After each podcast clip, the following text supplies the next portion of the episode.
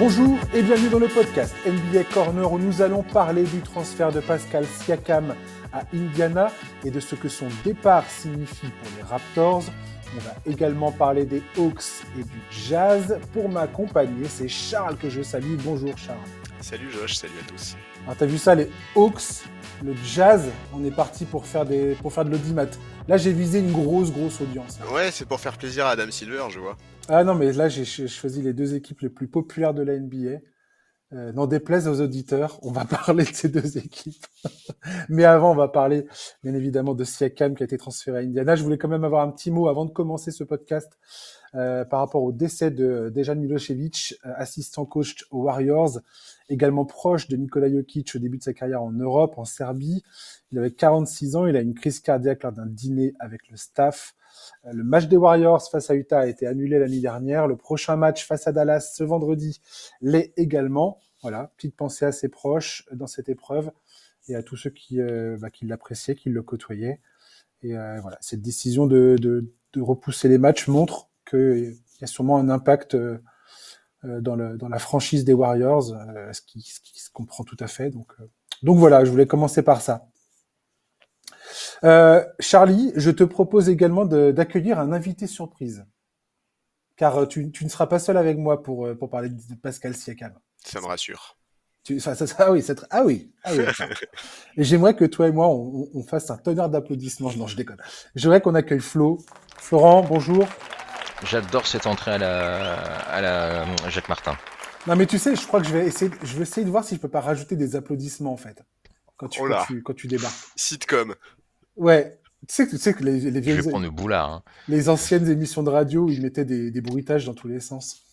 Et les réenregistrés à la la LNA, les garçons. T'avais l'impression que c'était. Alors j'arrive dans la cafette. Alors, les copains.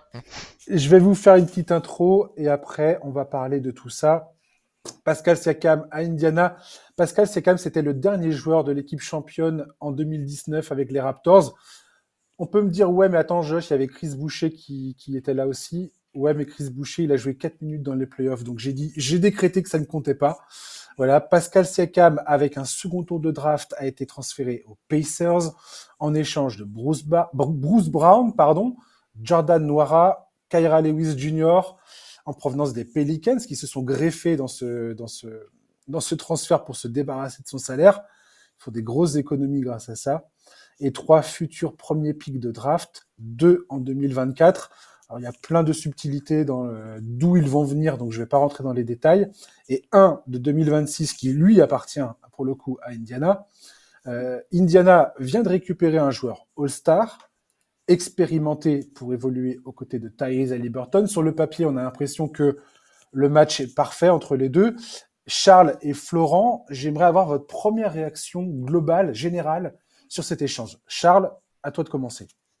Bah moi, je, je, suis très content. Avant ce trade, Indiana, c'était déjà une de mes équipes coup de cœur. Là, c'est certainement pas parti pour changer. On va revenir après, je pense, sur la contrepartie. Je sais que certains trouvent que c'est cher payé pour un contrat expirant. Moi, je pense que c'est normal, que c'est logique, surtout dans la position d'Indiana. Donc, euh, ouais, ouais, non, très, très content, moi. Flo? Également, c'est bah, une, une, équipe sexy, les Pacers. Je pense que tout le monde est d'accord avec moi. Et je trouve qu'ils sont encore plus sexy. Euh, ouais, c'est c'était surprenant de leur part. Je m'attendais pas à ce qu'ils fassent ça dès cette saison, un petit coup pour euh, pousser. Mais quand il y a une occasion à prendre, euh, faut pas, faut pas hésiter. Voilà. Oui, c'est exactement ça. Je pour pense... les Raptors, comme tu l'as dit, hein, c'est une page qui, qui, se tourne. Ouais. Ouais, complètement. Effectivement, Indiana, c'est, ils ont saisi une opportunité et on va en parler tout à l'heure. J'aimerais qu'on parle un petit peu de chaque, du point de vue de chaque équipe et j'aimerais commencer par les Raptors parce qu'on a eu le transfert de, de OJ Anunoby euh, plus tôt dans la saison. Euh, je pense que là, clairement, Masayo Ujiri, il est en, dans, sa stratégie en train d'empiler les assets. Il a tracé une ligne claire en transférant ces deux joueurs-là, hein, Anunoby et Pascal Sekam. C'est de dire Scotty Barnes est aujourd'hui le franchise player de, de, de, des Raptors, clair, net et précis, et tout sera désormais bâti autour de lui. L'arrivée d'Emmanuel Quickler, Jay Barrett a été positive, du moins au début. Là, ils ont enchaîné quatre défaites consécutives avant leur victoire face au Heat dans la nuit de mercredi à jeudi.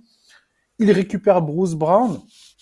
Euh, Bruce Brown, alors qu'il a un contrat assez particulier, parce qu'il a une option d'équipe à 23 millions la saison prochaine, qu'ils peuvent activer, ce, qui leur donnera un contrat expirant à échanger la saison prochaine, ou ils peuvent le décliner et euh, libérer ainsi du salary cap pour cet été. Euh, Jordan Noira, contrat expirant, Kyra Lewis Jr. en provenance des Pelicans qui se, sont greffés donc dans cet échange. Euh, il y a des pics de draft pour le coup, contrairement à l'échange avec New York où on avait souligné le fait que justement il n'y avait pas de pics. Donc j'ai l'impression que ces pics, Masai Ujiri va pouvoir les réutiliser éventuellement, soit dans un transfert. Il va pouvoir également éventuellement rediriger Bruce Brown avant la date limite des transferts. Ça c'est tout à fait possible pour lui. J'ai envie de croire que du côté des Raptors, euh, rien n'est terminé après ce transfert jusqu'à la jusqu'à la date limite des transferts, j'ai l'impression que tout est possible. Mais j'aime ce que fait cette équipe pour le moment. Charlie, qu'est-ce que tu en penses des Raptors? Euh, alors oui, enfin je, comprends que tu aimes. Ils, sont clairement dans un processus. Euh, on, peut, parler de reconstruction. C'est, vous l'avez dit plus tôt, c'est, une, une, vraie page qui se tourne. Siakam, ça a été un des personnages centraux de la franchise ces dernières années. Quand il a fallu tourner la page, Laurie DeRozan, heureusement qu'il était là. Euh, il a connu une progression remarquable sous ce maillot. Quand on le, on le, voyait sur ses deux premières saisons NBA, je suis pas sûr que beaucoup de fans auraient misé sur le fait qu'il deviendrait le joueur qu'il est aujourd'hui, c'est-à-dire un All-Star respecté, euh, capable de tourner à plus de 20 points de moyenne sur une maison, euh, Most Improved Player en 2019, All-NBA Team deux ou trois fois, je crois.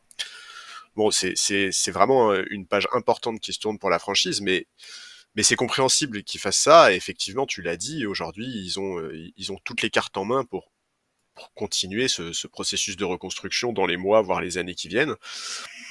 Donc, euh, hâte de voir ce que ça va donner, probablement autour de Scotty Barnes, on s'en doute. Bon, euh, moi j'attends, j'attends d'en savoir plus, j'attends d'en voir plus.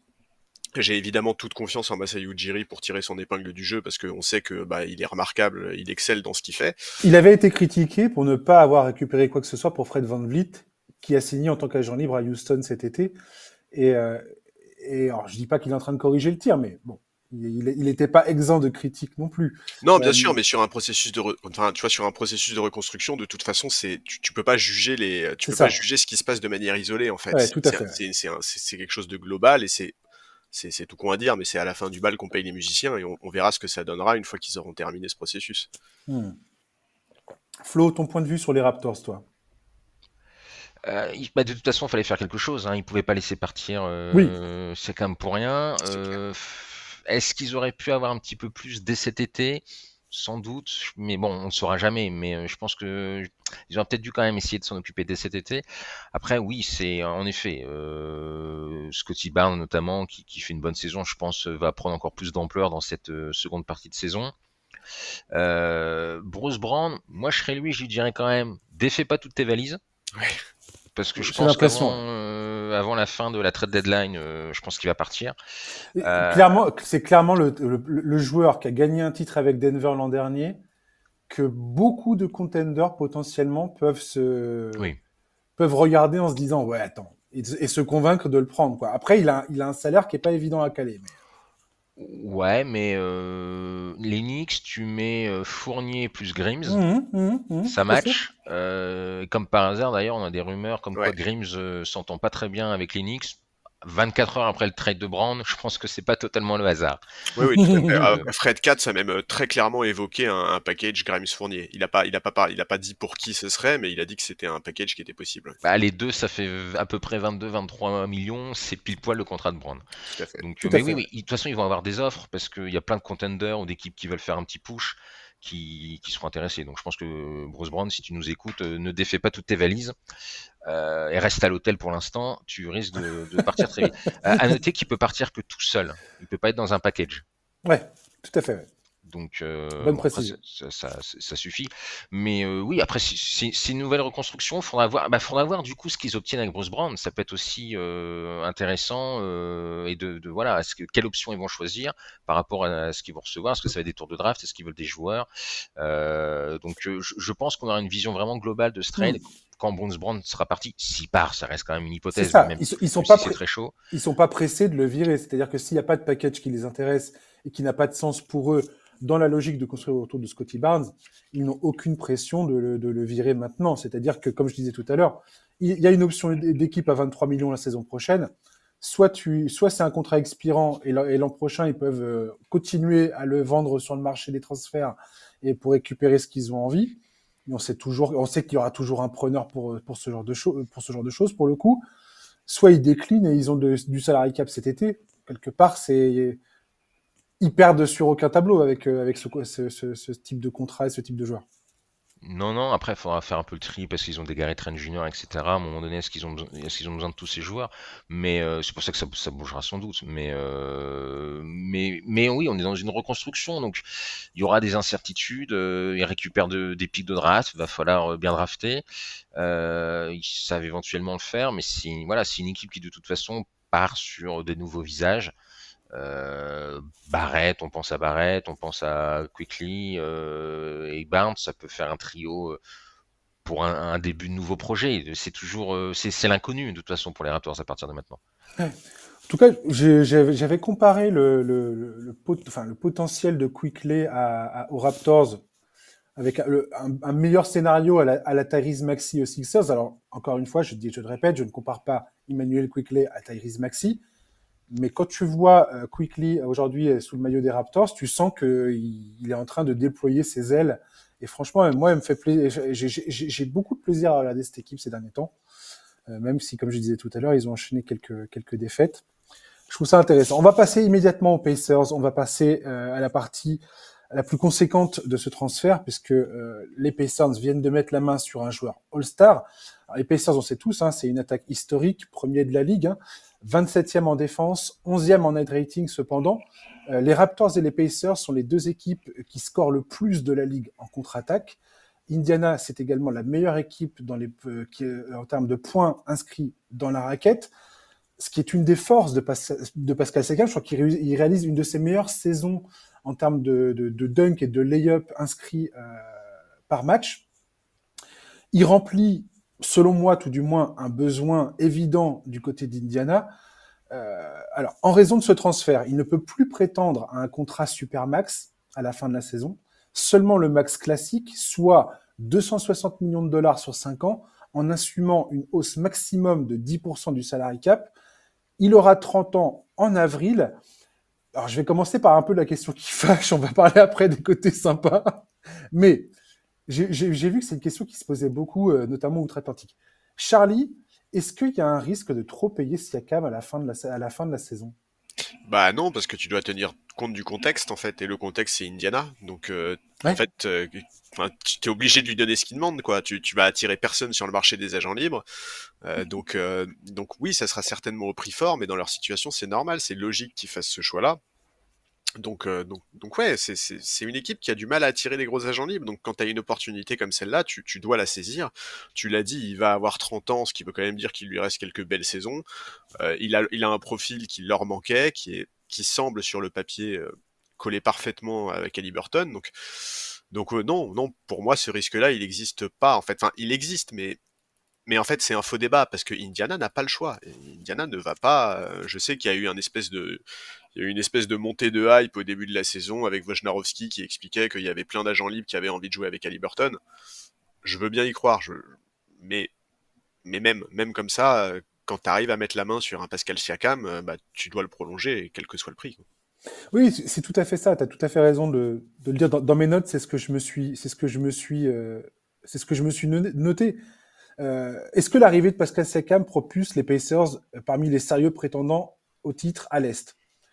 Euh, c'est impossible selon moi de l'affirmer. On est en droit d'en douter. Et je, pense qu'il y a plein de gens qui se disent attends, mais pas du tout. Ça, ça, ils, sont pas, ils sont pas tout en haut de, de la conférence Est. Ok. Euh, de se dire que ce transfert ne fait pas d'eux un candidat au titre, je l'entends. Mais pour moi, cette, cette situation, c'est un peu toi l'autre versant d'un transfert comme celui de Damien Lillard à Milwaukee, où tout le monde les mettait favoris. On en a parlé la semaine dernière, toi et moi. Avant même que la saison euh, débute, on disait ah les, les Bucks, ça y est, grand favori à l'est, c'est sûr ça va au titre. On réalise aujourd'hui que cette affaire prend beaucoup plus de temps que prévu, ce qui est normal. Il n'y a aucune garantie que le collectif soit supérieur à la somme de ses parts une fois que les playoffs débuteront côté euh, côté Bucks et on, s'en rend bien compte, les joueurs s'en rendent bien compte. On, voilà, une équipe, ça avait du temps à, se bâtir. Les Pacers, comme tu l'as dit très justement, Charlie, ne sont pas une destination pour les agents libres. Et Indiana doit jouer avec les cartes qui sont les siennes. Quand tu as un joueur All-Star comme Pascal Siakam qui devient accessible, que tu as les pièces nécessaires pour le, pour le faire venir, que lui-même est intéressé par le projet et l'effectif qui est le tien, et que ses qualités personnelles en tant que joueur collent aussi bien à celles de ton équipe, en fait, tu tentes le coup clairement, sans hésitation, surtout avec Tyrese Liberton dans l'équation, qui, je pense, est le par peut-être le parfait coéquipier pour Saka, en tout cas, dans le deal, on voit très bien que ça, y a une grande, probabilité que ça matche. Siakam, s'il n'est pas convaincu, s'il est encore en train d'hésiter de savoir est-ce que je vais tester le marché des agents libres comme il l'a laissé entendre, euh, ou est-ce que je signe, euh, est-ce que je prolonge aux Pacers, je pense que Ali Burton est un joueur qui est tout à fait capable de, le, de le convaincre. Pour en revenir à ma comparaison avec Milwaukee et les, Pacers, est-ce qu'ils sont favoris à l'Est? Non, mais je pense très sincèrement qu'il existe un scénario où ce groupe, sous les ordres de Rick Carlisle, qui a été champion avec Dallas en 2011, rappelons-le, parvient à, à, créer une identité, à monter en puissance, et je sais pas, dans deux trois saisons, vraiment devenir une équipe dangereuse, capable de faire une percée en playoff dans les bonnes circonstances. En NBA, pour moi, tout est une question d'opportunité, avec un facteur chance qu'on a souvent largement tendance à sous-estimer. Et Indiana aujourd'hui est clairement mieux armé qu'il ne l'était hier pour faire du bruit dans cette conférence Est. Florent, je te laisse la parole. Euh, alors, je n'ai pas de doute que beaucoup de gens, euh, que beaucoup de joueurs aient envie de jouer avec Halliburton. Ils n'ont pas forcément précisé que c'était à Indianapolis. Voilà, c'est ça, exactement. Mais euh, non, je suis assez d'accord avec toi. Est-ce qu'ils sont favoris? Non. Mais euh, c'est pas le but. Le but du jeu, c'est de. Ils, ils ont un noyau très jeune. donc ils ont le temps. Là, cette année, il faut qu'ils soient 4-5e et ensuite en playoff, au moins, si possible, un premier tour, etc. Mais acquérir, acquérir en tout cas de l'expérience mais ils ont le temps. C'est ça aussi qui est intéressant avec le projet d'épaisseur, c'est que c'est un projet qui a le temps. Sur le contrat de Siakam, euh, alors d'abord, même si c'est officiellement interdit, il est fort à parier qu'ils ont un petit peu négocié avec lui quand même avant, avant le trade, tâter le terrain s'il était prêt à signer euh, aux Pacers je serais pas surpris qu'il signe. Je pense que très clairement, euh, il y a dû avoir des, voilà, des, petits échanges de messages euh, pour s'assurer de la chose. Woj, a dit sur ESPN que Tyrese Liberton et Pascal Siakam s'étaient entretenus au téléphone et qu'il y avait quand même un sentiment de confiance que Siakam allait potentiellement re-signer avec eux. Oui, très probablement, il y a eu des petits trucs. L'agent de Siakam a dû être prévenu. quand les Raptors ont dû en parler un petit peu au PC, enfin à, mmh, l'entourage de mmh. Siakam, etc. Ils, ils, ont ils ont pas signé en n'ayant aucune assurance, même si elle est que verbale. Après, est-ce que c'est risqué? À un moment donné, si tu prends pas de risque, si tu, tu n'essayes pas, tu, tu n'y arrives pas. Hein. Les équipes passives n'ont jamais de titre tu avais l'opportunité d'avoir Siakam, euh, on en reparlera en, plus sans doute, mais euh, qui est très complémentaire avec le reste de l'effectif. Bah, tu tentes le coup. Le coup est pas non plus, c'est pas un coup de folie, c'est pas un joueur qui revient d'une blessure euh, qu'il a mis out pendant une saison. C'est pas un mauvais joueur, loin de là. Donc c'est pas non plus un, un, pari fou. Je trouve que c'est un pari plutôt malin parce qu'en plus il fit parfaitement. Tout à fait. Euh, donc euh, ils, ils, ont vraiment bien, bien fait. Moi je trouve que là-dessus le, le front office de, de, des a vraiment fait du super boulot discret, efficace. Il n'y a pas eu beaucoup de rumeurs, paf. Et puis ils l'ont chopé. Je pense qu'il y avait quand même d'autres équipes qui étaient sur les tablettes. Ceux qui l'ont eu, tant mieux pour eux. Et pour un prix, moi, qui me paraît pas euh, dingue, dingue, dingue, parce que euh, il a des tours de, draft qui auraient été entre 20 et 30 globalement. Donc c'est pas non plus des trucs de fou. Et puis, euh, ils ont pas. Ils, gardent Mathurin, ils, gardent. C'est ça, ils ont des jeunes joueurs, Mathurin et Liberton, sont jeunes, donc ils n'ont pas tant que ça besoin Walker, de rookie, euh, à, ce moment-là. Et le, pic 26, ils pourront le récupérer. C'est dans trois ans. D'ici là, ils l'auront peut-être récupéré dans un trade d'ailleurs. Donc, euh, ils sacrifient pas grand-chose. Euh, étant donné que maintenant, ils ont une équipe qui, dans le présent, est bonne et qui a un bel avenir qui se présente ils ont plus tant que ça besoin de. Là, ce qu'il faut, c'est développer les jeunes actuels, l'équipe actuelle, euh, plus que euh, chercher, piocher à droite à gauche, notamment via la draft où il y a toujours des risques. Et tu l'as dit, Carles est un très bon coach. Moi, j'ai pas de doute. On le voit déjà, il fait du bon boulot. J'ai pas du doute qu'il se régale avec un mec comme Siakam, euh, d'autant que c'est un joueur expérimenté et Carles aime les joueurs expérimentés. Moi, je pense que ça va matcher très très bien. Alors justement, parlons un petit peu de Siakam dans cet effectif. je vais commencer par, euh, par souligner deux, trois points. Et après, Charlie, tu vas, tu vas me donner un peu ton point de vue, soit sur ce que je suis en train de dire, soit pour compléter ce que je suis en train de dire. Euh, c'est quand même pour moi, en arrivant à Indiana, il arrive dans une situation où il a potentiellement un des meilleurs spécimens de sa carrière, peut-être hors, euh, hors équipe des Raptors quand ils ont gagné le titre, et encore, il était déjà très fort pour scorer à l'intérieur. Comme j'ai dit tout à l'heure, je crois qu'il fait une saison, sa meilleure saison en carrière en termes de dunk et de, layup son shooting, on peut regarder ses stats à 3 points et se dire Ah mon Dieu, il shoot, euh, il un poil en dessous des 32% à 3 points. Je tiens à signaler qu'il est à plus de 40% depuis le 1er euh, décembre. il n'y a, que 10 joueurs dans la ligue qui tournent avec ce pourcentage de réussite au tir à 3 points et plus de 24 points en moyenne. Euh, Pascal Sakam est un de ces 10 joueurs de, de, toute la ligue, ce qui, ce qui est quand même une bonne, une bonne chose j'ai l'impression que ça peut aussi, il peut aussi y avoir un effet à Liberton sur son, sur son pourcentage à trois points. Pourquoi? Parce que si tu as Jalen Smith et Obi Topin, qui dans leur carrière étaient largement en dessous euh, des, euh, des 35%, je crois que Jalen, euh, Jalen Smith était 32%, il est à 32% en carrière et Topin il a un peu plus de 34%. Et cette saison, ils sont tous les deux au-delà des 40. Je pense que c'est aussi la qualité des, des tirs que arrive à produire euh, Tyrese Halliburton. Enfin, je pense que euh, Siakam peut aider Carlisle à varier son jeu en, utilisant Tyrese beaucoup plus sans le ballon euh, et de jouer sur la peur de son tir extérieur pour ouvrir des brèches pour tout le monde finalement, que ce soit pour Tyrese, que ce soit pour les shooters, que ce soit pour pour Miles Turner à l'intérieur ou, ou à l'extérieur. Face aux Lakers en finale du In-Season Tournament, on a bien vu que les Pacers luttaient quand la balle n'était pas dans les mains de Tyrese. C'était la stratégie des Lakers, hein, priver Tyrese Liberton de ballon pour laisser les autres créer du jeu, et, ça, a coincé. 70% du temps, Ali Burton est le porteur du ballon sur les écrans euh, posés côté Pacers quand il est sur le terrain. C'est énorme, c'est un volume colossal.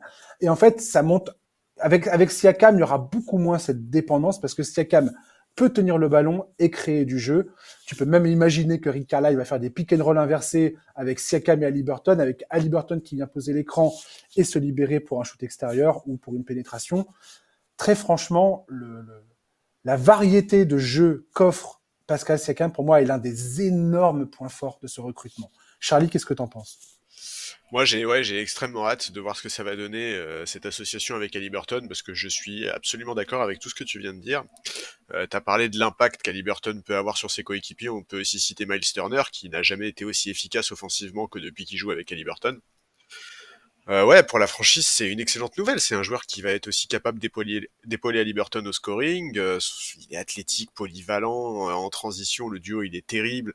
Euh, poste bas, ça va, ça va leur apporter une nouvelle possibilité. On va voir son apport en défense, évidemment. On sait que c'est un des, un des gros soucis des Pacers cette saison. Mais même hors parquet, en fait, euh, hors parquet, c'est un mec qui va avoir 30 ans, qui a tout connu avec les Raptors, qui a l'expérience d'un titre NBA, qui a un parcours qui est assez atypique parce qu'il a commencé le basket assez tard.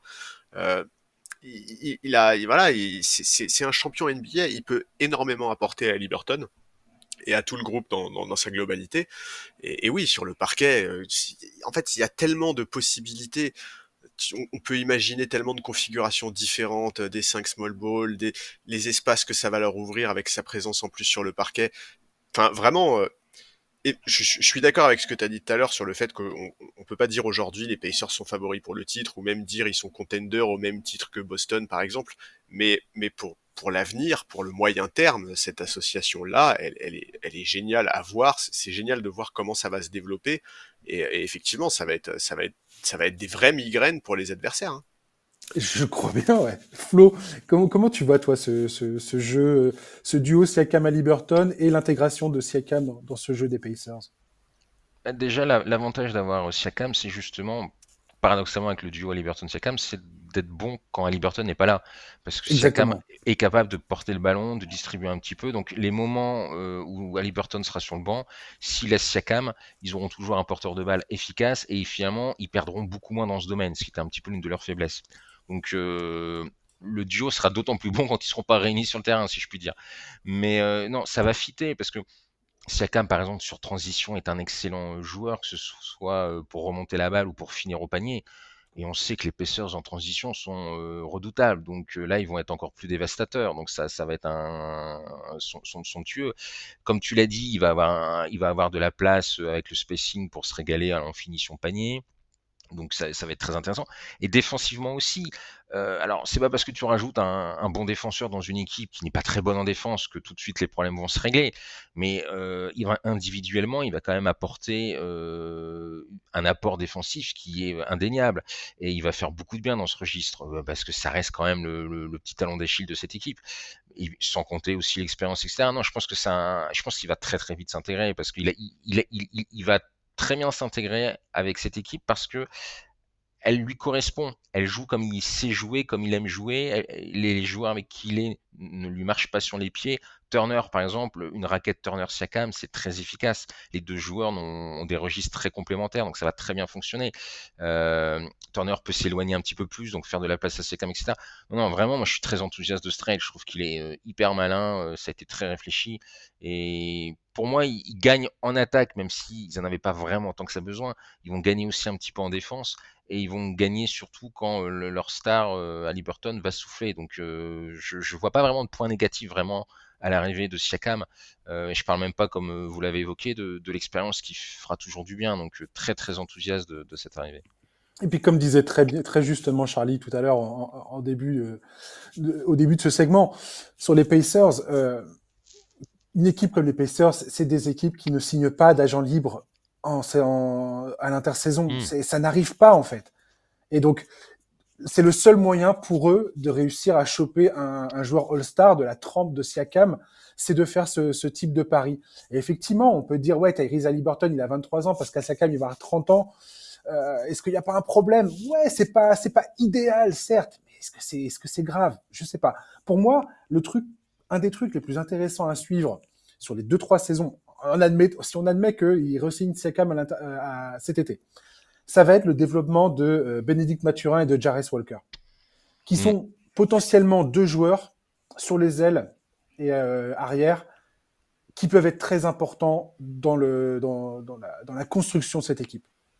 Parce que ça peut leur apporter non seulement une vraie profondeur, des joueurs d'impact qui collent, qui vont se greffer justement à, cette, euh, à ce duo Siakam et Liberton. Bah, et Walker, euh... là, il a un bon, un, un, bon tuteur pour progresser, quoi. Ah, mais exactement. C'est exactement ce que vous dites. Siakam, son expérience va forcément euh, bénéficier à cette équipe à l'instant où il va mettre un pied dans ce, dans ce vestiaire, quoi. Pour terminer sur les Pacers, je vais vous poser la question à chacun. Aujourd'hui, euh, si je, je, vous laisse, je vous laisse laissez-vous aller dans votre dans votre délire, ok? Je, je veux pas que vous vous reteniez ou je sais pas quoi. Charlie, si tu dois, et Flo après ça sera à toi. Mm-hmm. Charlie, si tu dois imaginer euh, la place des Pacers dans cette conférence Est, tu les situes où euh, désormais? Ah, ça c'est la question. Elle est chiante cette ça. question, hein Bien fait pour votre Moi, je les Ils vois. Sont septième. Ils sont septième à l'Est pour l'instant. Ils sont euh, juste sur les talons du hit de Miami euh, et, de, et de New York et de, de Cleveland. Tout ça, ça se joue dans un mouchoir de poche. Il y a que Boston, Milwaukee, Philadelphie qui sont légèrement en tête de cette conférence Est. Boston plus que les autres. Franchement. Ouais, moi je dirais cinquième. Cinquième ou sixième grand max. Ouais, ah ouais. Ouais. Eh ben, j'aurais cru, j'aurais cru que tu me, tu, tu, tu irais plus loin dans, dans, dans le. Bah, c'est-à-dire non, parce qu'il y a quand même euh, Miami, il y a quand même une énorme expérience. New York, euh, ils se sont renforcés également. Ce qu'ils font, c'est plutôt cohérent. Euh, les Cavs, il y a Mobley qui va revenir. Bon, tu vois, c'est pas non plus, Ouais. c'est- pas gagné quoi. C'est pas, ils, tu vois, ils, ils jouent pas en fédéral 2 les mecs quoi. Ils sont euh, quand même, euh, Eh ben, il y a de la concurrence quoi. très, très, personnellement. Ouais, non, bah, Flo, Flo, Flo. Je vais, je vais dire après. Je vais terminer sur mon, je vais terminer sur mon, sur mon point de vue et mon opinion. Eh ben moi, je vais renchérir. Moi, je les vois 4. Et j'allais dire la même chose. Moi, je, Je- les vois quatre. honnêtement, je pense que. Alors, les Knicks, ça dépend co- comment ils bougent ou pas, mais en, Oui, en oui. état, moi, je les vois passer devant le, le Heat. Je suis pas sûr qu'ils vont tant que ça monter. Je pense que euh, ils peuvent. J'aurais da- tendance à vouloir mettre le hit devant, mais comme Jimmy Butler, euh, enfin, vu la gestion de l'effectif, comment Ça ronronne, déroule, hein. Oui, puis enfin, il faut, on est habitué maintenant avec Miami, donc euh, Oui, c'est ça, la saison commence pas, a pas encore commencé. Voilà, Miami, c'est pas maintenant. Il faut les laisser tranquilles, Miami. Je, je, je, j'ai arrêté de, de, de, critiquer Miami pour leur saison régulière. Et puis euh, l'écart entre le, mais le, moi, la quatrième et septième place, il y a rien. Hein. C'est 2-3 matchs. Hein. Ouais, c'est quasiment rien. Et honnêtement, les Cavaliers. Je suis peut-être prisonnier du moment, hein, tu... c'est peut-être ça. Non, mais les, Cavaliers ont, plus. Bon, cette, saison, ils ont un problème d'infirmerie. Je suis pas sûr que ça va se régler totalement. Je trouve que ça balbutie. Et puis, euh, entre Carlisle et Biggerstaff, euh, vous m'excuserez, mais moi je suis confiance plutôt à Carlisle. J'ai choisi mon camp. Donc, euh, Donc voilà. Et non, moi je pense qu'ils peuvent être quatrième. Hein. Sincèrement, si ça clipse assez vite, Je pense que ça peut marcher parce que l'apport de ces cas va leur faire quand même beaucoup de bien. L'écart est pas, énorme entre eux euh, et le, quatrième. Euh, voilà, donc moi je, pense que ça peut viser la quatrième place. Franchement, je serais même presque déçu s'ils ne le sont pas, mais ils peuvent titiller euh, l'avantage du terrain au premier tour. Ah, j'espère que tu as raison. C'est exactement, c'est exactement la, question qui, se pose en fait pour, pour, pour Indiana. C'est combien de temps C'est clair qu'on va, on est d'accord qu'on va mater tous les matchs d'Indiana à partir d'aujourd'hui. Oui. oui. parce que ce que tu viens de dire est tout à fait vrai. De toutes les équipes qu'on vient de citer, là, les Pacers, c'est les, les, plus sexy. Ouais. Ah ouais, vraiment. Combien de temps, en fait, Indiana va réussir à créer. déjà, comment ça va se passer les débuts? Et est-ce qu'on va être sur un truc. Parce que c'est pas simple. On est, euh, on est mi-janvier. On sait tous que c'est compliqué de créer une vraie alchimie en si peu de temps. C'est très, très sincèrement, ça bah, va être très dur. Pas quand tout le monde parle le même basket. Et s'il y a quand même. ouais, mais voilà, c'est ça qui est excitant. Très, proche de celui d'Indiana. C'est ça, c'est pas un carré que tu mets dans un rond, donc ça va plus, c'est plus simple. Ouais, c'est ça. Mais tu sais que moi je m'attendais à une autre question et du coup c'est ah, vas-y, vas-y, ah, vas-y, Charlie. Qu'est-ce qui se passe avec Buddy Hill là? Pourquoi? Ben non, mais genre, si vous êtes Indiana, qu'est-ce que vous faites avec Buddy Hill? Est-ce que vous essayez de forcer un trade d'ici euh, d'ici la deadline? Est-ce que vous essayez de le garder et de renégocier un contrat? Qu'est-ce que qu'est-ce qu'on fait avec Buddy Hill? Moi, j'essaie de le garder et de renégocier un contrat. Très simple. Et pour moi, Buddy Hield est indispensable dans ce qu'ils font, en fait. Mais euh, c'est peut-être que moi. Hein. Non, moi, je pense que je fais le même choix que toi, mais euh, je, je suis pas convaincu qu'il prolonge, quoi. Alors non, peut-être pas, sauf, sauf si cette équipe devient une espèce de, nirvana basketballistique et que, euh, et que lui-même. Après, ça dépend à quel point ils sont loin dans les négos, tu vois. Et je pense que c'est quelque chose qu'ils vont pouvoir clarifier assez rapidement. Maintenant que ce, deal de Siakam est fait, je pense qu'ils vont pouvoir sonder Buddy Hield et voir un petit peu euh, sur quel, euh, sur quel terrain il se situe en termes de, millions de dollars. Est-ce qu'ils sont aux antipodes en termes de négo ou est-ce que ça se joue à quelques, quelques poignées de millions de dollars et il y a moyen de trouver un terrain d'entente? Euh, va aussi y avoir la question quand même du cat space. Hein. Euh, bah la question, c'est surtout à combien le resigne. Parce que ils sont pas loin du. De... il me semble même qu'ils ont euh, atteint le, premier tax iron, donc va falloir faire attention aux finances quand même. Donc surtout qu'ils sont pas connus pour payer pour payer la. la oui, la, la, taxe. Donc je sais pas s'ils vont pouvoir pour des histoires financières déjà vraiment lui proposer quelque chose d'intéressant. Ça dépend aussi si lui est gourmand ou pas, des autres offres. ça. Ça va être, ce qui va être compliqué en fait, c'est, je pense qu'ils vont vouloir le garder, mais je pense que d'autres voudront plus l'avoir et que c'est comme ça que ça sera tranché. Oui, puis le, contrat d'Aliberton débute la saison prochaine. Il y a ça aussi. en fait, c'est pour ça moi que je pose la question. C'est parce que en fait, si t'es Indiana et que t'es persuadé que tu vas perdre Buddy Hill cet été, en sachant que ce qu'on vient de dire, c'est-à-dire que le projet d'Indiana là, c'est pas d'être champion cette année, ce qui c'est dans les 2-3 ans qu'il faut suivre. Ben voilà, c'est ça. Est-ce que, est-ce que tu te dis de toute façon on sera pas champion cette saison et Bud Hield va pas changer énormément de choses en playoff? On veut développer Mathurin, etc., etc. Euh, est-ce que tu, te dis, bah moi d'ici euh, d'ici la deadline début février, je monte un trade pour Bud Hield? Et c'est pour ça aussi qu'il y a une chose qui est très bien dans ce trade, c'est le timing. Un pour l'alchimie, parce qu'on est que mi-janvier, ils auraient pu attendre plus tard, hein. ils auraient pu attendre euh, le début février. Là, ils gagnent quand même 2-3 semaines. Et puis ça leur laisse le temps justement. Euh, étape 1, on fait venir la, enfin, oui, la star, en tout cas le, gros ajout, en l'occurrence Siakam. Étape 2, est-ce qu'il faut nettoyer un peu les écuries? Et là, tu peux gérer le cas Buddy Hield. Et c'est là où ils se donnent, ils ont, là, ils ont 15 jours pour gérer le truc. Et ça, c'est assez malin. Complètement. Je, je, pense qu'il y a des discussions désormais à avoir avec Buddy Hield Buddy Hield lui-même doit se positionner sur son avenir. est-ce qu'il pense que il faut encore aller chercher euh, Il a 31 ans, Buddy Hield. Hein dire, il est pas- 31, ouais. Oui, là, euh, donc là, il était là, et sa dernière saison, il est payé un peu moins de 20 millions de dollars, 19,280, je crois, 19 millions 280. Bon, est-ce que tu, est-ce que tu- c'est quoi ton objectif de carrière? C'est euh, d'aller euh, d'aller taper un chèque ou d'aller euh, d'essayer de continuer dans une équipe kiffante où tu as un vrai rôle et potentiellement tu peux vraiment, euh, tu peux vraiment espérer faire un truc. Buddy Hield, c'est un peu le Bruce Brown des Pacers. Je pense qu'il y a beaucoup d'équipes qui vont se dire, dis donc, euh, pour, pour six mois, ça peut être sympa quand même. Bah ouais. C'est un joueur qui est extrêmement utile pour moi dans le jeu d'Indiana parce que c'est une vraie, euh, c'est une vraie soupape. Tu peux, ce, ce gars, il est capable de te planter 20 points en 12 minutes, quoi. Bah ouais, c'est un mec qui sort d'une saison à plus de 42% à 3 points, quoi. Non, mais c'est, c'est, c'est le, typiquement le profil de joueur. Tu peux, on peut dire sa défense, c'est, ça sent, ça sent le, ça sent le patchouli, mais, euh, mais, Ça, c'est Pacers, tu peux le dire à tous. Mais bon, je sais pas. Je j'ai hâte de voir. En fait, des deux côtés, ce que vont décider de faire les Pacers et ce que va décider Buddy Hill pour le reste de sa carrière. Est-ce que tu continues euh, dans le royaume de la loose ou est-ce que tu essayes de, de saisir une chance qui t'est offerte de jouer avec Tyrese, Pascal mais attends, et, euh, euh, tu sais que tu peux jouer avec Tyrese Pascal et rester un loser malgré tout. Hein. Des champions, il y en a qu'un chaque année et rien ne garantit qu'Indiana sera champion avec Halliburton et Siakam. Ouais, mais tu peux perdre avec tu peux perdre avec avec la cla- avec classe ou tu peux Ou tu peux perdre à LA. Tu peux aller aux Wizards, quoi. tu peux aller prendre ton chèque aux Wizards, mon garçon. Vas-y. Bon courage. Je sais Mhm. pas. Oui, à LA, ouais. Tu penses que les Lakers sont sur le dossier Tyrese Halliburton? Euh, Ah, je pense que si. Euh, Buddy Hield? Je pense que si demain Buddy Hield euh, est, est vraiment disponible pour pas cher ou qu'il est sans contrat, il y a euh, énormément d'équipes qui sont sur le dossier en tout cas.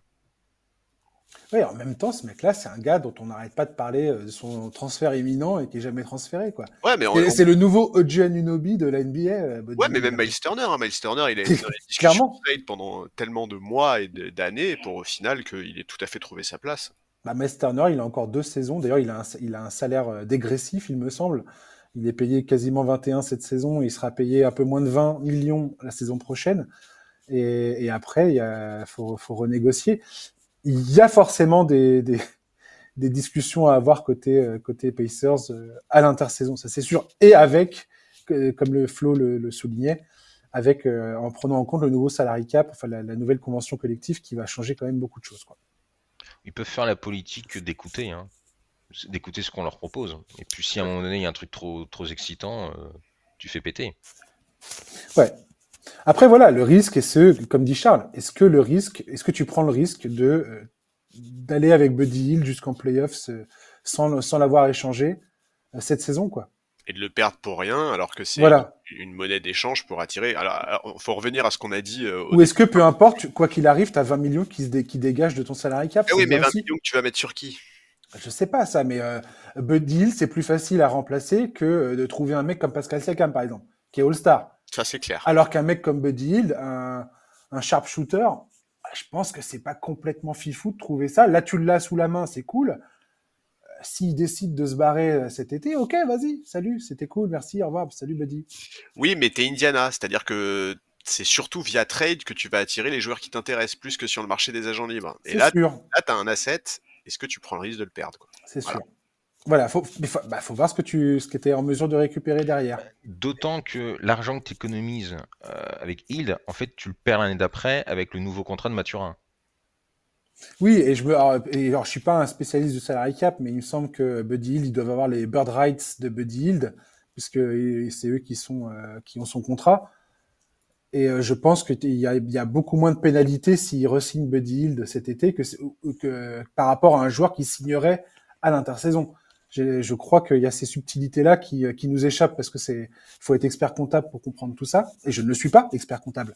Donc, euh, donc voilà, mais euh, il y a, il y a beaucoup de subtilités d'argent qui nous échappent par rapport à la signature de Buddy. D'ailleurs, en théorie, sur le dossier Buddy un sign and trade cet été pourrait être envisageable aussi. Exactement. Donc, euh, donc à voir, on verra bien ce que ça donne. Euh, Flo, merci de nous avoir accompagnés sur, ce, sur, ce, sur cette discussion. Ben, merci pour l'invitation. Et puis, C'est bah, toujours un plaisir. bah ouais, Ouais, j'es- c'est cool. J'espère qu'on aura l'occasion de te reparler bientôt. Pardon, Charles, t'allais dire quoi? Je disais c'était cool. En plus, il aime Indiana. Ouais, ouais, vous savez, vous êtes devenus potes tous les deux. Vous allez faire un, vous allez faire un contre-podcast. Ouais, on parlera que d'Indiana. Bon, bah, chers auditeurs, je vous laisse avec euh, Charles et Flo. C'était sympa. Dans le pêcheur chaud. À la semaine prochaine. Ciao, bye bye. Dans le pêcheur chaud. Nouveau podcast. Euh, Flo, à très bientôt. Ouais, merci beaucoup. Ouais, salut. Eh Charles, ben, bon, bonne fin d'émission. Yes. À vous. Charles, on, on continue le, on continue l'aventure. On a d'autres trucs, euh, trucs à faire.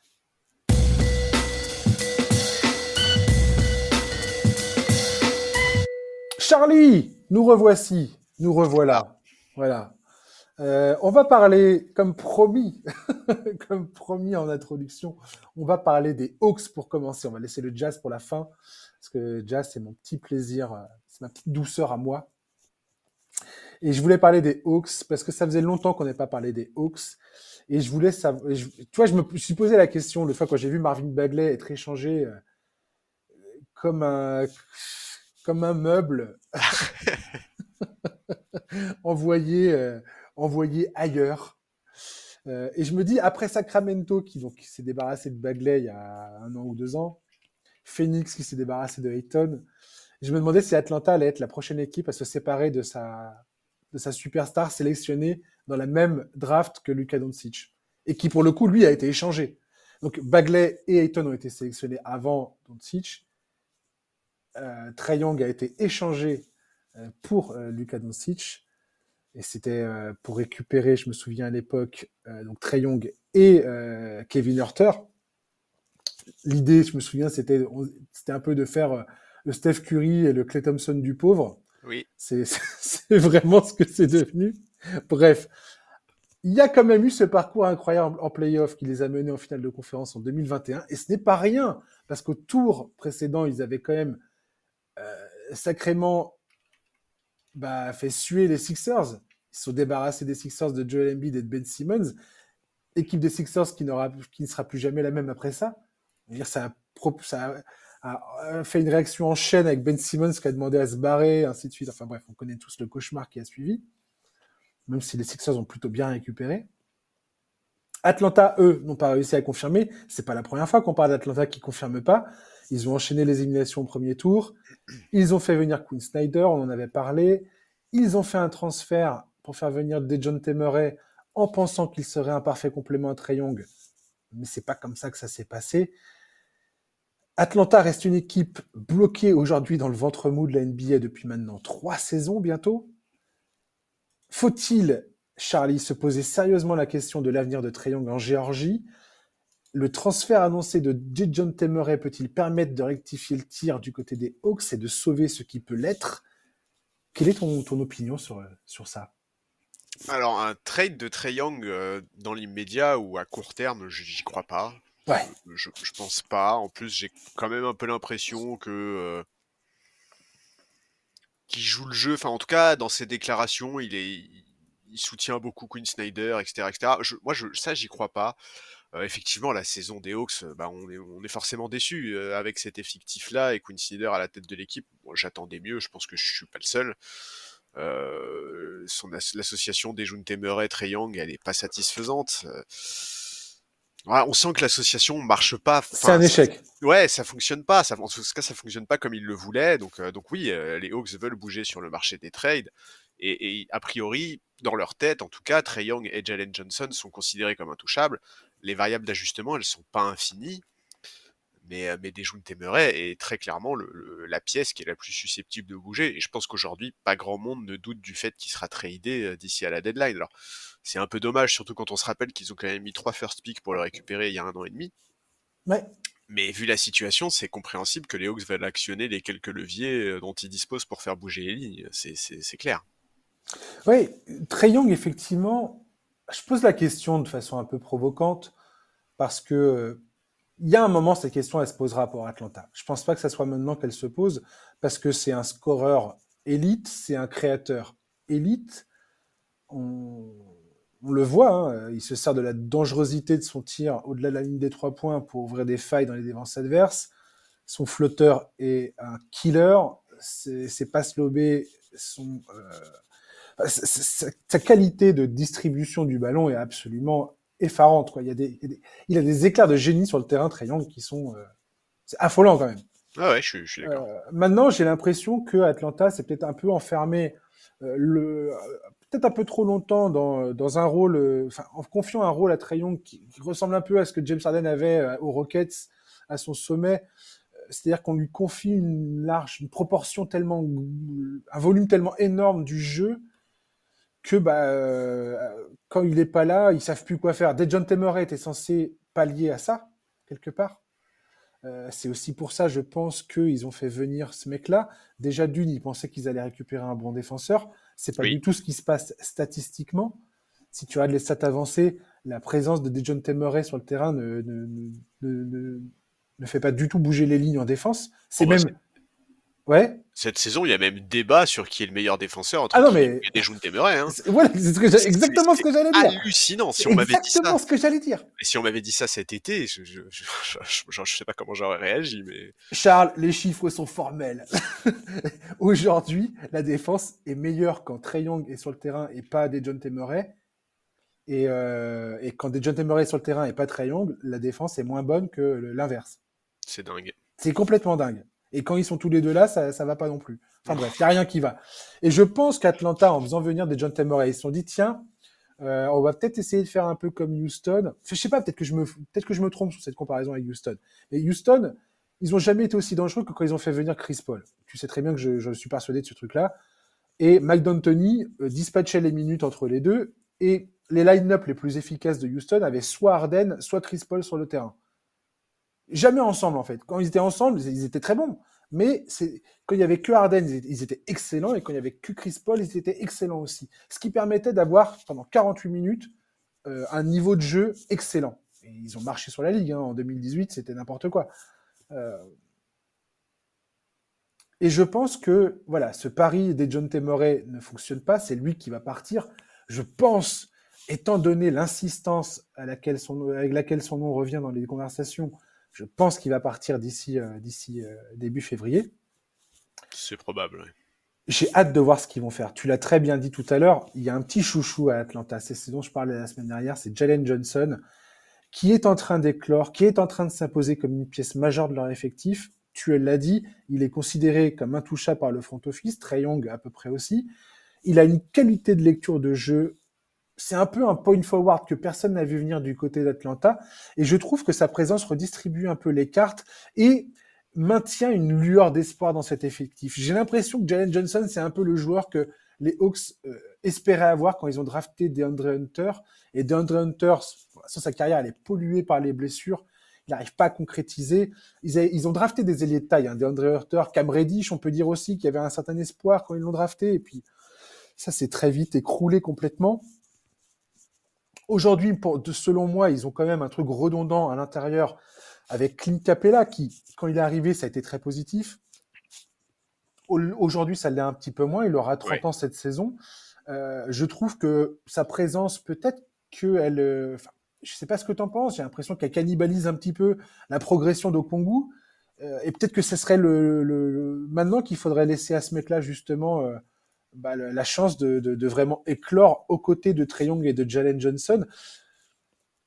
Je sais pas trop comment les Hawks peuvent se, dé, se dépioter de, de cette, enfin se, se, sortir de cette histoire, mais la capacité, leur capacité à récupérer quelque chose euh, de valeur, soit un joueur, soit des pics, soit quelque chose qui peuvent, euh, peuvent les mettre dans une position où ils sont capables de négocier, échanger, récupérer quelque chose. Euh, j'ai hâte de voir quand ils vont négocier le dossier des John Temeray. Qui, quelque part, il devient capital, en fait. Ah, ben bien sûr, il devient complètement capital. Alors après, c'est pas le. Les, les, les, difficultés dans cette association euh, sur le back le, le back court sont pas c'est pas la seule chose qui explique cette euh, cette saison compliquée. Hein. Quinn Snyder n'arrive pas à mettre en place une défense convaincante alors que a priori ça fait quand même partie de ses qualités. Euh, T'as parlé de Capella, c'est vrai que dans la raquette, ah, c'est parfois assez compliqué. Hein. Ça leur arrive de vraiment subir la loi de leurs adversaires. Euh, DeAndre Hunter, t'as parlé de ses soucis de blessure, mais Jalen Johnson aussi a loupé quand même pas loin de 15 matchs entre la mi-novembre et la mi-décembre. Donc tout ça, il, a, il a pas encore le carnet de santé de DeAndre Hunter, cependant. DeAndre Hunter, il, a une encyclopédie, il a une encyclopédie comme carnet de santé. Ouais, ouais, bien sûr. Non, mais ce que je veux dire, en fait, c'est qu'ils ont aussi eu des, ils ont, ils ont eu des, des, des soucis de blessure cette saison qui, forcément euh, ne les aide pas à, trouver un, rythme de croisière ou même à, mmh. trouver des automatismes.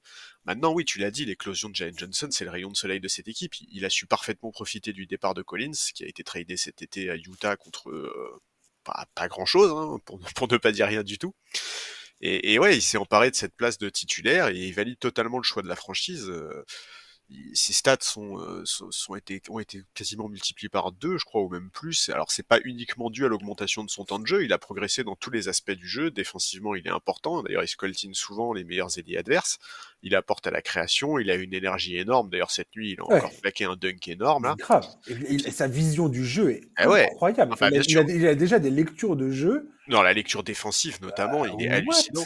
Et, et, puis surtout, en fait, on a bien vu quand il n'était pas là à quel point il était important pour son équipe. Mmh, mmh. ils étaient vraiment en galère. Donc, donc oui, oui, c'est Dejounte Temeray, c'est clairement la grande variable d'ajustement euh, de cette équipe. On sait qu'il intéresse beaucoup, beaucoup, beaucoup de franchises. Euh, on sait que Brooklyn, les Lakers, euh, les, les Knicks, les, même les Spurs. Alors attention, ça, les Spurs, J'arrive pas à y croire une seconde à ce truc-là. J'arrive pas à y croire une seconde. Non, mais surtout qu'il a eu des mots extrêmement durs euh, sur, sur les Spurs des Temeray quand il, quand il a quitté la franchise. Alors là, maintenant, il fait du violon en expliquant que Popovic, c'est son papa. Enfin, ah, quand il a déboulé à Atlanta, il nous a quand même expliqué euh, que la franchise avait essayé, je cite, de le briser c'est quand même des mots qui sont euh, hallucinants. Donc bon, à voir, à voir. En tout cas, c'est sûr qu'ils vont pouvoir récupérer des assets intéressants parce que, bah, parce que, parce que tout le monde, enfin pas tout le monde, mais il y a beaucoup beaucoup de franchises qui le veulent, donc forcément il va y avoir une, forme, il va y avoir des enchères. Mais bon, euh, je, je, j'arrive en fait j'ai du mal à y croire moi à cette équipe d'Atlanta. Il y a, je, trouve que quand on les voit jouer euh, je, sais pas j'arrive pas à être convaincu par ce qu'ils essayent de mettre en place. Je suis très content pour Jalen Johnson hein, je trouve ça génial de, de voir l'ampleur qu'il prend mais euh, mais en même temps, je trouve que c'est c'est pas rassurant non plus en fait. Euh, mmh. Tu vois pour, pour pour ce qui l'entoure, enfin pour les autres joueurs. Bon, on va voir, euh, on va voir. C'est en fait aujourd'hui quelque part, j'ai presque envie de te dire. Euh, qu'est-ce qui est le plus important à suivre là pour les Hawks? Est-ce que c'est ce qu'ils vont récupérer du trade de Dejounte, de Murray ou est-ce que c'est l'évolution de Jane Johnson? Oui, c'est ça. Il y, a, y, a, eh, y, a, une montagne de questions qui se posent du côté des Hawks. Quoi. Bah ouais. Je pense que le, premier dossier à régler, clairement, et c'est pour ça qu'on en parle aujourd'hui, c'est des John Temeray. C'est qu'est-ce que tu fais? Sachant que il est signé jusqu'en, euh, je crois qu'il a une player option euh, pour la saison 2027-2028. Donc n'importe quel club qui va récupérer des John Temeray va récupérer un joueur qui est sous contrat. Il n'y a pas de risque de le voir se barrer, euh, voilà, comme comme Sekam dont on parlait tout à l'heure, de, de, le voir bah, le, se barrer cet été. Avec un contrat qui est pas horrible en plus. Hein. Qui est pas horrible en plus, euh, étant donné que le salary cap continue d'augmenter doucement mais sûrement jusqu'à la prochaine négociation, qui est euh, l'été, euh, cet été ou l'été d'après? Je crois que c'est cet été. Bref, j'oublie toujours. à chaque fois, ça me sort de la tête. Ouais, J'ai pas la date en tête. non, non, mais je crois que c'est, je crois que c'est là, là. Bref, c'est qu'est-ce que tu fais? Est-ce que tu, en fait, Trey Young, il y a un moment, est-ce que tu continues de le considérer comme ton franchise player ou pas? Et quand je vois, c'est pour ça que j'ai commencé tout à l'heure en, parlant de, Marvin Bagley et, de DeAndre Ayton, c'est que euh, bah, ces équipes-là, elles ont toutes dit OK, stop, on arrête quoi, on arrête les frais. Et je me demande à quel moment les Hawks vont regarder Trey Young, aussi bon soit-il, sur plein, plein, plein de niveaux, plein de secteurs de jeu. Il a 25 ans, Trey Young, il n'est pas encore dans son prime, donc il y a encore, de l'espoir. Mais euh, à quel moment tu dis bon, euh, faut qu'on faut qu'on faut qu'on change faut qu'on change de, dynamique quoi. Et là effectivement son association avec Capella, euh, Bogdan Bogdanovic qui est très fort mais euh, qui, qui, a aussi pareil des limitations en défense. Je pense qu'il faut que cette équipe soit mieux conçue autour de Trae si tu veux continuer avec lui. Euh, et Capella, au début, au début de sa carrière, enfin au début, quand il arrivait à Atlanta, il était très très très bon. Il était, il avait un double double pas possible. Il était à 15 points, 14 rebonds, un truc comme ça. C'est n'importe quoi. Le mec, c'était une montagne, quoi. Et, et c'est beaucoup moins le cas aujourd'hui. Oui, tout à fait. voilà, comme je disais tout à l'heure, les coups d'épée dans l'eau avec DeAndre Hunter, qui, je pense, ils avaient beaucoup d'espoir sur ce qu'il allait, ce qu'il pouvait donner. Et c'est ça, s'est jamais concrétisé. Pareil, lui, il a signé jusqu'en 2026-2027 c'est extrêmement compliqué en termes de, de, de contrat. De, qu'est-ce que tu, qu'est-ce que, quelle décision tu prends ça va être ça va être compliqué quoi. Ouais, ça va être compliqué mais effectivement moi je serais je serais pas étonné que Dejounte Temeray ne soit pas le seul à bouger euh, d'ici la deadline et effectivement ça, ça, ça me semblerait pas complètement aberrant qu'on retrouve également un Clint Capella dans les discussions par exemple. Ça, ouais. Ça, c'est clair. Qui sera un contrat expirant, euh, expirant la saison prochaine. Bogdan Bogdanovic, je pense que c'est pareil, c'est typiquement le genre de joueur qui peut intéresser des contenders. Euh, tu as besoin d'un joueur brillant, euh, au scoring, hyper intelligent. Parce que voilà, c'est pas un grand défenseur, mais il est très bon dans ses placements parce que c'est un joueur avec un IQ absolument euh, démentiel, Bogdanovic. Il y a, il y a des, il y a des, il y a des, pour moi, il y a des chemins à emprunter du côté des Hawks qui peuvent, qui peuvent leur permettre d'imaginer un autre effectif. Ouais, mais par contre, pour moi, c'est euh, improbable que ce futur effectif ne soit pas construit autour de Triangle. Je, je, comprends euh, l'analogie que tu as fait euh, en, hmm. début, mais mais Triangle, il, voilà, il, les a déjà emmenés en finale à l'est. C'est un joueur qui tourne, qui, qui, est capable de tourner entre 27 et 30 points par match sur une saison, avec des pourcentages qui sont plutôt corrects. Tu l'as dit, il a et qui est, ouais. qui, qui, est un, créateur hors norme. Enfin. Hmm pour moi, c'est c'est pas possible d'envisager les Hawks à court terme sans triangle. C'est ça me semblerait hallucinant. Enfin, ce serait un tremblement de terre en NBA. Il y, a une autre dimension aussi, c'est qu'il met il met des il met des fesses dans les sièges de, de... de... Bah oui, c'est un joueur que tu as envie de venir voir jouer. Du stade, quoi. Il, il, est, il est adoré à Atlanta. Il attire, il attire les foules. Oui, c'est un, joueur. Il y a cette dimension-là en NBA, faut pas faut jamais l'oublier. Il y a cette dimension où peu importe les, les, les victoires et les défaites, si tu as un joueur que euh, les gens viennent voir tous les soirs parce qu'ils sont excités de le voir prendre des shoots 4 euh, mètres derrière la ligne des 3 points, bah, économiquement parlant, commercialement parlant, ça a du sens. Quoi. Bien sûr, et, là tu parles que, que des, places, euh, des, places assises dans le, devant, devant le match, dans la salle, mais il y a aussi tout l'aspect réseaux sociaux. Gère Triangle, c'est le joueur réseaux sociaux par excellence. Quoi. Mm, mm. Donc, donc ouais, j'ai hâte de voir ce qu'ils vont faire avec des John Temeray. Vraiment, c'est, je voulais pointer du doigt cette équipe euh, qui aujourd'hui, je pense, est face à des, des grosses décisions. Je suis d'accord avec toi, Trayon. Je pense pas que ça soit le maintenant que ça va se passer de, de, de retirer la prise de Trey Young, mais il y a un gros chantier à Atlanta pour euh, re, repenser cet effectif qui a vraiment besoin d'un d'un makeover.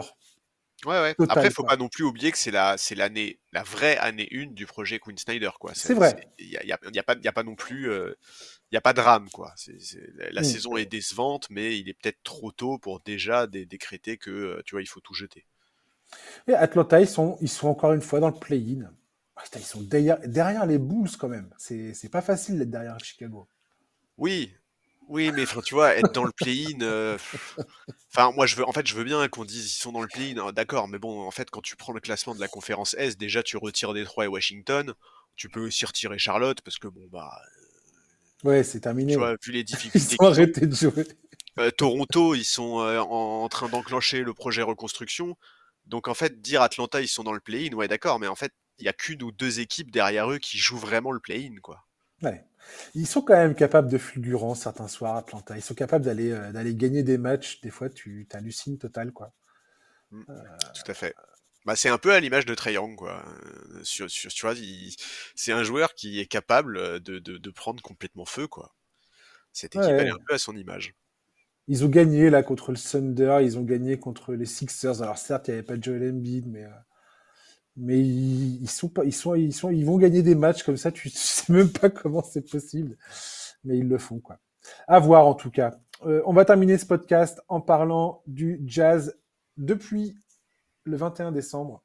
Charlie, le meilleur bilan de toute la NBA, c'est Utah. Oui. Ouais.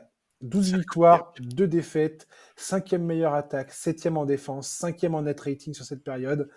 Ils sont sur une série de six victoires consécutives, avec notamment des victoires face aux Sixers, sans Embiid, certes, face aux Bucks, sans Lillard, certes, face à Denver, qui était au complet pour le coup, face aux Lakers, sans LeBron James, certes.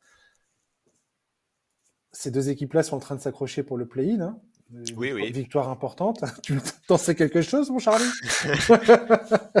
La saison passée, Utah avait réalisé un départ canon avant de s'écrouler après le transfert massif entre les trois équipes qui impliquaient huit joueurs, dont les Lakers étaient euh, notamment euh, les, bénéficiaires. Mike Conley était parti aux Wolves, Malik Beasley et Jared Vanderbilt aux Lakers. Utah s'est écroulé après ça. Difficile de s'en remettre quand tu perds euh, tu perds trois joueurs comme ça qui étaient quand même importants, surtout Mike Conley. On voit bien à quel point il est important aujourd'hui côté Minnesota. Là, Utah reprend des couleurs, clairement. Ils sont sur une dynamique incroyable ces dernières semaines. Et je souhaitais en profiter pour les mettre à l'honneur dans le podcast. Parce que franchement, même s'ils ne sont pas sexy pour une large partie des fans, ce sont des mecs qui ne lâchent absolument rien. J'aime la façon de jouer de cette équipe. J'aime comment Willardy coach cette équipe. Il y a une cohésion d'équipe, une cohésion collective. Ils jouent les uns pour les autres. Ils n'essaient pas d'être l'équipe qu'ils ne sont pas. Ils s'en tiennent à leur capacité, mais ils le font avec une rigueur exemplaire. J'ai beaucoup d'affection pour Chris Dunn, que je considère comme un des meilleurs euh, défenseurs euh, de la ligue en poste d'arrière. Et je pense qu'il est très sous-estimé. Colin Sexton, tu sais très bien que je kiffe ce joueur depuis longtemps. J'aime sa, façon d'être sur le terrain. Bref, je, kiffe Utah, Charles. Je kiffe Utah en ce moment. Ouais, mais je, comprends tout à fait. En plus, euh, là, tu as parlé de leur très très bonne période, mais ils, ont mal commencé la saison. Hein. Ils, ont étaient vraiment en galère au début de la saison et, c'est très très fort d'avoir réussi à, remonter la pente. Euh, c'est Willardy a su trouver des solutions pour redonner la confiance à son groupe, pour pour, trouver euh, des, plus de variété dans le jeu. Ils ont redressé la barre d'une manière qui est vraiment spectaculaire. Et d'ailleurs, il, en a parlé récemment, Willardy, il a parlé, il, il a dit qu'il fallait qu'ils trouvent une défense plus efficace et surtout qu'il fallait qu'ils augmentent le tempo de leur attaque et que le meilleur moyen qu'il a trouvé pour ça, c'est de donner plus de liberté à ses joueurs. Il explique qu'au début de la saison, il imposait trop de systèmes trop fréquemment, mmh. et, ça fonctionne beaucoup mieux comme ça. Et d'ailleurs, Rick Carlisle, euh, dont on a parlé euh, un peu avant avec Florent sur la partie, la partie Pacers, a été extrêmement élogieux envers Willardy récemment. Il a parlé de sa créativité en attaque en disant qu'il faisait des choses qu'il était quasiment le seul à faire en NBA. Et aussi pour Mark Cannon, qu'il a, comparé à Dirk Nowitzki. Ouais, incroyable. Ce qui, est quand même un, compliment euh, plutôt sympathique. Donc euh, ouais, ouais, non, bien sûr, euh, Utah, c'est, c'est, génial de voir ça. Alors c'est une équipe dont on parle peu, évidemment, parce que c'est un tout petit marché. Mais, mais, mais quand on parle de reconstruction, ce que fait Utah depuis, bah, depuis un an, un an et demi, c'est c'est vraiment très très intéressant et ils sont sympas à regarder jouer et il faut vraiment rappeler un truc important, c'est que Will n'a que 35 ans, c'est le deuxième plus jeune coach de la ligue et euh, on est peut-être à l'orée d'une très très grande carrière parce qu'il montre vraiment des qualités qui sont impressionnantes. incroyable. Ah deux, saisons consécutives hein, depuis sa nomination de toute façon. Deux choses par rapport à ce que tu viens de dire, effectivement, les rotations de Will, sont assez fascinantes. Euh, tu vois bien, que, et ça les joueurs le disent aussi, que l'allocation des minutes est souvent sur le flot du match il a, il a pas une, il a pas une, comment dire, une rotation euh, prédéfinie avec des minutes allouées à chaque, à chaque joueur.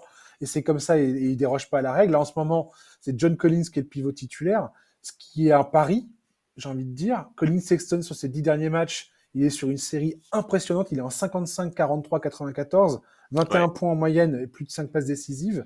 Il s'est naturellement imposé dans le 5 euh, en cours de saison. Walker Kessler, désormais sort du banc, alors que tout le monde le voyait comme le digne, le digne successeur de Rudy Gobert au, poste de pivot titulaire. Et finalement, ça a permis d'équilibrer la seconde unit euh, grâce à sa défense euh, du cercle. Kelly Olynyk, je pense que pareil, il y a beaucoup de joueurs qui le regardent d'un coin de l'œil en se disant on aimerait bien mettre la main sur Kelly Olynyk parce que il a le sens de la passe, il apporte du spacing, il, il, apporte, il a des qualités qui sont parfaites pour le, le, jeu qui est pratiqué dans la ligue aujourd'hui. Puis après, tu as Keontae George, Jordan Clarkson euh, qui s'occupe du scoring. D'ailleurs, Clarkson qui a souligné l'importance du, spacing dans les nouveaux schémas de jeu mis en place par, euh, par Willardy, et c'est ce qui leur permet aujourd'hui, euh, dit-il, de, trouver leur, de trouver bah, leur flow, leur rythme en attaque quelque part. Je suis content aussi de voir Simone Fontecchio trouver sa place dans cet effectif. Il est titulaire désormais sur les derniers matchs, donc c'est cool. J'adore ce joueur. Je trouve que c'est un joueur extrêmement intelligent. pareil, estampillé joueur européen, il a fait une mauvaise première saison et je suis content de le voir percer, très, très franchement. Et pour finir, là, Laurie Markkanen, la comparaison, euh, la, la, comparaison que Rick Carlisle, dont tu as parlé avec Dick Nowitzki, qui peut sembler exagérée, mais j'ai regardé ses stats justement suite aux déclarations de, de Rick Carlisle. J'ai regardé les stats de Laurie Markkanen. Euh, si tu regardes les stats brutes, tu peux dire, attends, bah, il inscrit moins de points, moins de points en moyenne que la saison passée? Ok, mais ces stats-là, ça veut rien dire. Si tu regardes en termes d'efficacité et d'impact sur le terrain, si tu as toutes les stats avancées, Laurie Markkanen n'a jamais été aussi fort de sa carrière. Et pas un peu, hein. il a vraiment confirmé le passage de palier qu'il a commencé à, faire l'an dernier. Tout à fait.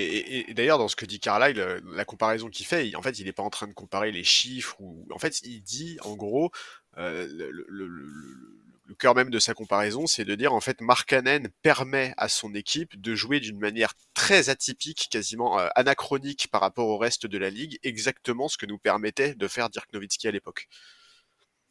Il est, il est, fou, euh, Markkanen. Offensivement, c'est une machine. Il est capable de tout faire. Il est athlétique. Il s'est shooté. je regardais le match contre Indiana l'autre jour, justement, euh, sans Tyrese, à Liberton, ce qui est, ce qui est, ce qui est toujours un crève-cœur, mais euh, mais quand je le voyais euh, opposé à, à il a eu un troisième carton face à Indiana. Si, vous voulez voir, si vous voulez regarder concrètement la, progression de Mark Cannon, vous regardez juste ces, ce troisième carton face à Indiana, où l'écart se creuse. Après, de toute façon, c'est du garbage time. Parce que c'est une, euh, volée pas possible qui se prenne Indiana euh, sur le terrain d'Utah. Mais vous regardez, vous regardez Mark Cannon, la technique dans son jeu, sa façon de se positionner, la façon dont il est, utiliser, euh, enfin, par euh, les, propositions qu'il donne au meneur. Je, pense à un moment où il est ligne de fond, il part, il voit que Chris Dunn, je crois que c'est Chris Dunn ou Kelly Sexton ne le voit pas, il fait machine arrière plutôt que de pester et de dire ah putain il m'a pas fait la passe. Il prend son, son défenseur à revers, il revient et là passe l'obé dunk. Et, j'ai bien aimé, tu vois, ce, J'aime sa mentalité en fait sur le terrain. Et il est impitoyable dans les duels. Dès qu'il peut exploiter un duel, il y va quoi. Il a peur de rien. Ouais, non, mais t'as tout à fait raison, effectivement. Et, effectivement, moi, pour moi, l'aspect mental est hyper important. En fait, je trouve qu'il est bien dans cette équipe aussi parce que cette équipe, elle lui ressemble à ce niveau-là, en fait. C'est tout à fait. et ouais, ouais, c'est c'est vraiment, en fait, c'est vraiment, c'est c'est remarquable ce qu'il a réussi à faire, Willardy, parce que tu l'as dit, Mark Cannon, évidemment, il, il focalise beaucoup. Euh, la, la, lumière parce que c'est c'est le le patron de cette équipe, c'est le meilleur scoreur, c'est tout ça tout ça mais mais voilà, Clarkson fait énormément de bien en sortie de banc. Sexton, depuis qu'il est dans le 5 de départ, franchement, il est, euh, il est hallucinant. Depuis qu'il est titulaire, il tourne à 22,5 passes, 41% à 3 points. Et faut, faut pas oublier qu'il revient de loin quand même. Il a une blessure importante en 2021 qu'il a pratiqué, qu'il a privé, pardon, de quasiment toute une saison. Il a une mentalité de faire, ce mec. Ouais, ouais, incroyable. Tu sais, il me fait, il me fait un peu penser à, j'allais dire Draymond Green, c'est peut-être pas le mec, c'est peut-être pas le mec dont on doit, faut parler aujourd'hui euh, trop, trop, trop, trop souvent. Mais, mais, tu sais, il, il, a ce, je trouve qu'il a, il impose une combativité sur le terrain. Et Chris Dunn, il a ça aussi. Le mec, il lâche rien. Mais, Chris Dunn, il est hallucinant. Chris Dunn, il est hallucinant. Ah, c'est un enfer de jouer contre ces deux mecs-là.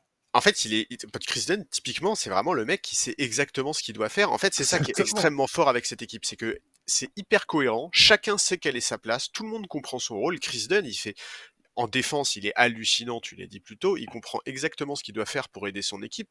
Euh, il est extrêmement propre. Alors ok, il score peu, mais il fait six passes de moyenne. Euh, il perd extrêmement peu de ballons. Ouais, il est très propre. Euh, et, et, pour revenir sur Sexton, il y a quand même un truc qu'il faut dire, c'est que si Sexton continue à ce rythme, on va pouvoir faire un podcast sur les contrats les plus intéressants de la ligue. Euh, ce mec-là, il touche 17 millions par an. Hein. Grave. Et 2024 et 2025, il touche 18. C'est un contrat, s'il continue sur ce rythme-là, c'est un contrat en or massif. Mais complètement. C'est un magnifique, c'est vraiment magnifique. Très franchement, je serais et on n'a pas parlé aussi de d'Abadji. Abadji, je me souviens quand il, la première fois qu'il a été transféré dans cette équipe, je ne sais même pas qui c'était. Et, ce joueur-là, c'est pareil. C'est quand il est quand il est sur le terrain, il, apporte il apporte défensivement, en tout cas, il apporte des choses. C'est un joueur qui a beaucoup progressé depuis son arrivée dans la ligue. Alors, c'est pas un tueur, mais dans le dans le dans le délire collectif de cette équipe, c'est euh, hyper intéressant, je trouve, euh, ce qu'apporte euh, ce qu'apporte tous ces joueurs. Quoi. John Collins, tu sais très bien que j'ai un fait pour John Collins aussi, j'aimais beaucoup quand il était à Atlanta, et je suis content de le voir euh, trouver sa, sa, place. Je n'ai pas envie du tout que Utah mettre les mains dans les discussions de transfert. J'ai envie que ce groupe vive sa belle vie cette saison. J'ai envie Bah. de continuer à voir ce club parce que l'an dernier, franchement, euh, au moment où je commençais un peu à prendre du plaisir à regarder cette équipe, ils ont tout défoncé et, ça, et après ça, ça s'est tellement écroulé. J'ai trouvé ça, j'ai trouvé ça dommage, compréhensible, mais dommage. Et j'ai pas envie que ça arrive à ce groupe-là. Je sais pas pourquoi, j'ai pas envie. Bah, écoute, en tout cas, nous, forcément, on regarde un peu, on regarde un peu les rumeurs et, euh, et les infos trade, et c'est vrai que pour le moment, on- moi, j'ai quand même pas l'impression que ça fourmille de rumeurs du côté du Jazz. hein. J'ai j'ai plutôt l'impression qu'ils sont décidés à pas trop bouger. Bah, on peut terminer là-dessus. Laurie Markkanen, c'est peut-être le nom qu'on a le plus entendu, en se disant ouais, Laurie Markkanen, peut-être que ça serait pas con euh, de l'échanger, parce que Laurie Markkanen, il a, il ça- il est contrat expirant la saison euh, prochaine, 18 millions. Donc il va falloir à un moment renégocier cette histoire. Qu'est-ce que c'est quoi Laurie Markkanen? Est-ce que c'est ton franchise player ou pas? À Utah, j'ai envie de dire qu'il l'est. Là, il est en train de prouver qu'il peut tout à fait être ce joueur. Ouais, Euh, S'il va ailleurs, est-ce qu'il a 26 ans, hein, le, je crois qu'il aura euh, 27 ans cette année, je sais plus, oui, je crois. Bref, en mai, je crois. Je, je, je sais pas, je comment. euh, parce que c'est un vrai pari, ça reste un pari, tu vois. je- je- Markkanen et je comprends les, les, les- Enfin, quand, quand t'as Rick Carlisle qui fait un compliment comme ça, j'ai tendance à écouter Rick Carlisle, tu vois. Je, je pense que ce mec-là connaît dix mille fois plus le basket que moi, clairement. Donc euh, je, je, je me tais et j'écoute euh, humblement.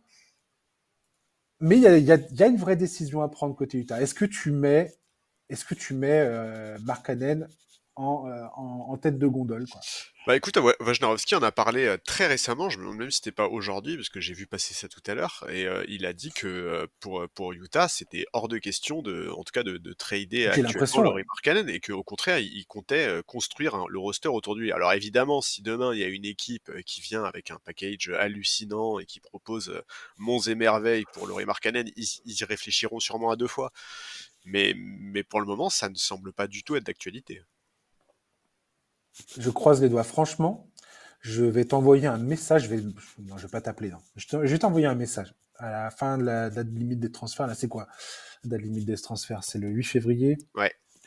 Euh, je vais t'envoyer un message euh, si cette équipe reste en reste en, en place. Je t'enverrai un message pour te pour te hurler ma joie au visage. Ouais, et puis on fera le bilan de voir où, à quelle place ils terminent à la fin de la saison, parce qu'ils sont vraiment sur une, euh, là, ils sont sur une dynamique qui est hallucinante, vraiment. Vraiment, vraiment. Et c'est aussi pour ça, euh, tu vois, la semaine dernière, on a parlé euh, des Warriors et des Lakers, et moi, à la fin, je t'ai dit que j'étais un peu Mhm. inquiet pour les Warriors, et c'est aussi parce qu'on voit en parallèle de Tout la, fait. de la chute d'une équipe comme Golden State, la montée en puissance d'une équipe comme Utah, et aujourd'hui, ils sont devant les Lakers. Ils ont passé les Rockets, les Rockets qui sont partis hors euh, hors play-in. Tout à fait. Euh, Phoenix qui reprend un peu des couleurs. Tu vois, on a été euh, ils ont intérêt à reprendre des couleurs, parce Ouais, que ouais, Utah ils- pousse derrière. hein. Ouais, complètement, ouais. Bah oui, ils sont à un match derrière là pour l'instant. On est, on est à la mi-saison, hein, les amis. On Ah est à la mi-saison. Ouais, ça passe vite. ouais. Ça, ça va aller très vite.